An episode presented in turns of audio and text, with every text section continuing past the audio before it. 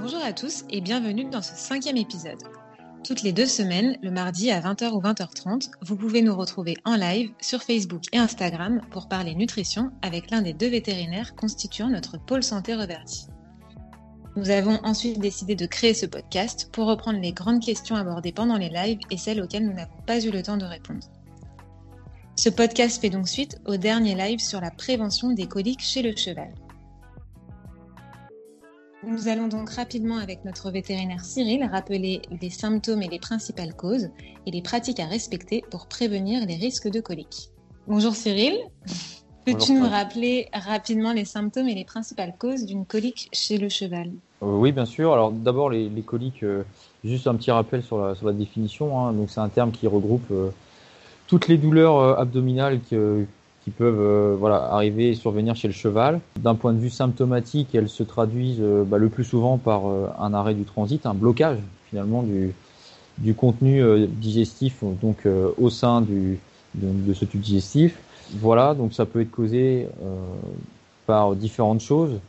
donc d'abord par un, problème d'hydratation. Des chevaux déshydratés peuvent de manière plus fréquente déclarer des, des, épisodes de colique. Euh, un cheval qui aurait également un régime alimentaire déséquilibré, euh, notamment donc euh, un déficit en, en fibres, en fibres longues, en fourrage, qui peut être dans le pire des cas associé à un excès de, de sucre, donc de sucres qui peuvent être donc des sucres qui proviennent de céréales par exemple, ou alors de sucres qui peuvent provenir de l'herbe, voilà. Donc ça, ça concerne, on va dire, toutes les causes alimentaires. Après, il existe d'autres, tout un tas de causes, hein, une ingestion de sable. on peut avoir aussi des coliques causées par des parasites, euh, etc. Donc voilà pour les causes. Les symptômes, euh, un cheval qui arrête de manger, qui n'a pas mangé sa ration, qui va se regarder le ventre potentiellement, enfin voilà, vous connaissez tous ces symptômes potentiels, un cheval qui va gratter au sol, qui, n'a pas l'air dans son assiette. Euh, alors bien sûr, ce ne sont pas des symptômes spécifiques des coliques, hein, mais étant donné que les coliques représentent la première cause de mortalité chez le cheval, il faut toujours se, avoir gardé ça à l'esprit dès qu'on a un cheval qui arrête de manger, euh, qui gratte, qui paraît perturbé, voire qui, s'agite clairement, qui se couche, se, relève, il est clair que quand son cheval n'est pas dans son assiette, bon, ce qu'il faut faire assez rapidement quand on a vraiment un gros doute, c'est appeler son vétérinaire, puisque plus les, les coliques vont être euh, prises en charge rapidement, finalement, plus, les chances que ça se passe bien, que ça se termine bien, bah, sont, sont, grandes. Donc voilà, Fleury, pour l'ensemble, on va dire un tour d'horizon des symptômes. Super, merci.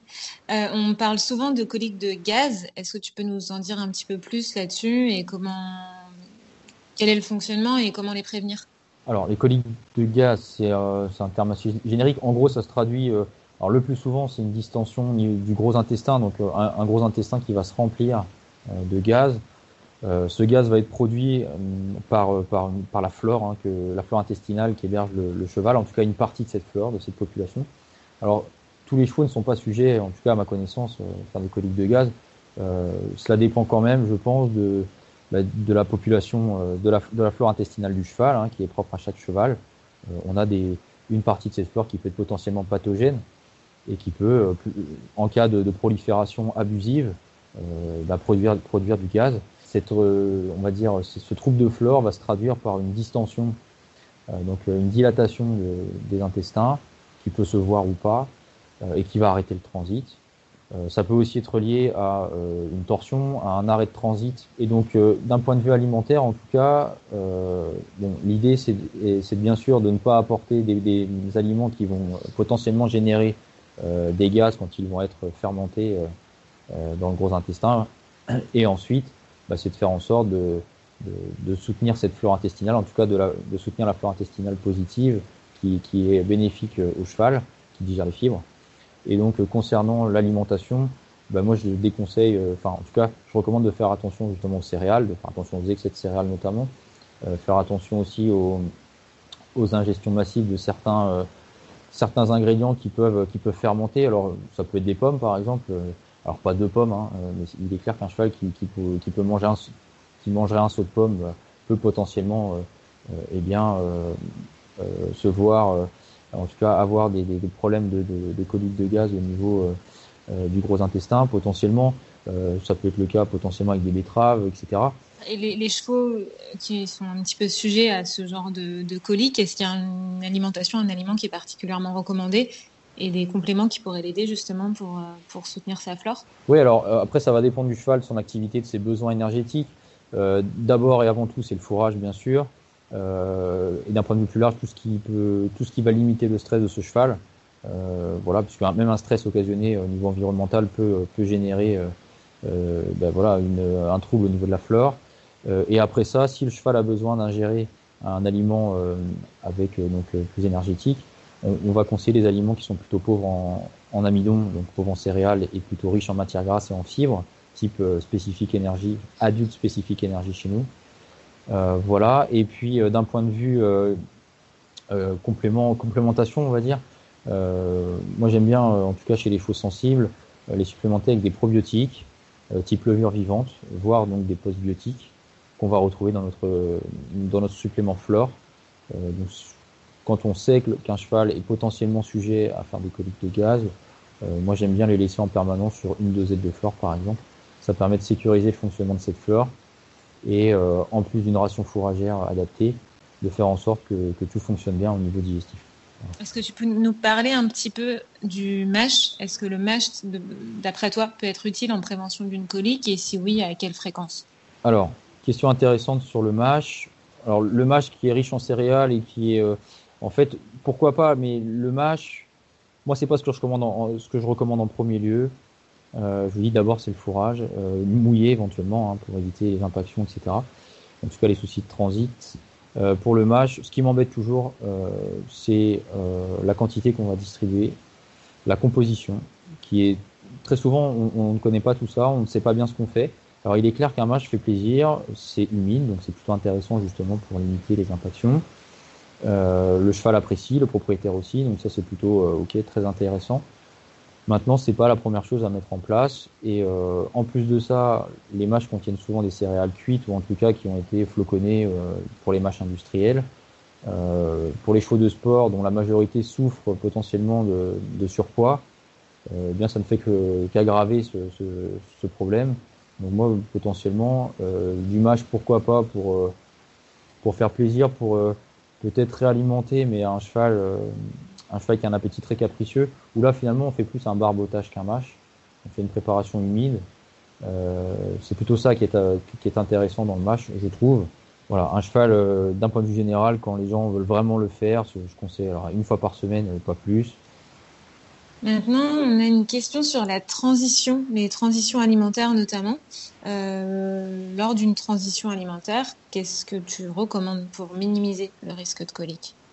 Effectivement, alors la transition alimentaire euh, est un, un moment euh, durant lequel on, peut avoir des soucis. Alors pas forcément des coliques, mais euh, au moins au niveau métabolique. Hein, le cheval va devoir s'habituer au nouveau régime alimentaire.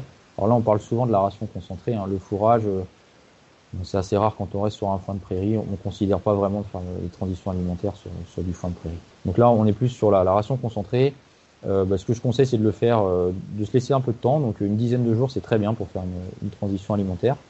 Euh, et puis d'y aller progressivement, c'est-à-dire qu'au départ, alors si vraiment on, veut faire les choses bien, on, va introduire le nouvel aliment à hauteur de, de un tiers de la ration versus deux tiers de l'aliment en place. Et puis après, on va faire moitié-moitié, puis on va inverser les proportions, donc deux tiers du nouvel aliment un tiers euh, de l'ancien aliment. Et puis bah, ensuite, euh, voilà, après 10 jours environ, on passera sur l'aliment, donc le nouvel aliment. en plus de ça, je recommande de, de, de, mettre en place une, un traitement, enfin en tout cas une, pas un traitement, mais une supplémentation à base de flore, euh, donc à base de probiotiques, de levure vivante. Et donc ça, je vous recommande de démarrer idéalement 10 jours avant la transition. Ok, donc bien faire attention à, à faire les choses de manière progressive et accompagner le cheval pour tout changement, accompagner la flore, euh, la flore du cheval. Et est-ce que tu peux nous dire, Cyril, comment réalimenter un cheval après un épisode de colique? Oui, bien sûr. Alors après, euh, donc, ça dépend déjà de, cet épisode de colique. Est-ce que de la manière dont il a été traité, de la manière dont il s'est euh, dont il s'est réglé finalement, est-ce que si le cheval euh, euh, donc a été a été géré de manière médicale, donc juste avec des injections de, médicaments que tout est rentré dans l'ordre, la remise en route normalement sera plus rapide que chez un cheval qui a subi une opération. Et puis ensuite, donc dès que le transit fonctionne et que le cheval retrouve un appétit, on va commencer par réalimenter avec des fibres, d'abord des fibres. Donc, c'est 6 à 12 heures par exemple après une opération, souvent dès 6 heures, dès qu'on le peut en fait, on, réalimente le cheval gentiment avec des fibres puisqu'on sait qu'en termes de récupération, plus un cheval va manger, va, se remettre à manger quasi normalement, plus le transit va reprendre des fonctions normales et moins le risque de récidive, en tout cas de complications, est important. En général, c'est 4 euh, à 6 repas euh, d'environ 1 kg de foin au départ, du foin mouillé si possible, euh, pour aider le cheval justement à, bien insaliver, à bien imbiber la fibre. Donc ça, on va, on va le faire pendant une journée, deux journées, ça dépend des cliniques. Et puis après, on peut réintroduire progressivement donc un aliment qui va plutôt, comme je vous disais, être pauvre en, en amidon donc, et en sucre, en point de vue général, et riche en matière grasse et en fibres. Euh, donc ça, on y va aussi de manière progressive. Euh, chez nous, par exemple, euh, si on considère le post-op où il y a du spécifique énergie, on est autour de 1 litre par, c'est un litre par repas maximum. Et puis, et puis ensuite, on pourra augmenter gentiment. Alors, tout ça va dépendre bien sûr de la clinique du cheval, de, sa, de son état de forme, de sa récupération. Et voilà, tout ça pour dire qu'au départ, on commence par les fibres, l'eau bien sûr, fondamentale. Et puis après ça, on, on réintroduit progressivement et en petite quantité au départ l'alimentation pauvre en, sucre et en amidon et riche en matières grasses Est-ce que as, tu as quelque chose à ajouter par rapport à tout ça? Oui, effectivement. Donc, euh, en plus des recommandations nutritionnelles, euh, oui, il est clair qu'il faut, il faut également faire attention euh, donc au suivi dentaire hein, de son cheval, puisqu'on sait que les, que les troubles dentaires peuvent générer des troubles de la mastication, des aliments et donc derrière des troubles du transit. Donc ça, attention à, à bien faire suivre son cheval par un, dentiste vétérinaire également. Euh, donc une fois par an, euh, maximum deux fois par an, une fois tous les deux ans. Et puis également, euh, je vous recommande de, bien faire attention au suivi de la vermifugation. Alors pas forcément de le faire systématique, mais en tout cas de le raisonner avec encore une fois votre vétérinaire, puisque les parasites peuvent aussi clairement favoriser les coliques. et en plus de ça, des coliques qui peuvent être très très graves, puisque un cheval qui est qui est très parasité, eh bien, on peut, on peut déclarer, on peut déclarer des coliques euh, comme ça euh, à n'importe quel moment. Et puis, en plus de ça, au moment du traitement, quand on va traiter le cheval, on tuera les parasites et la mort des parasites peut entraîner une libération de, composés toxiques qui peuvent déclencher une, un épisode de colique grave. Donc, attention au suivi parasitaire, tout comme au suivi dentaire. Eh bien, merci Cyril. merci à tous d'avoir suivi cet épisode. Euh, J'espère du coup que, ce cinquième épisode vous a plu.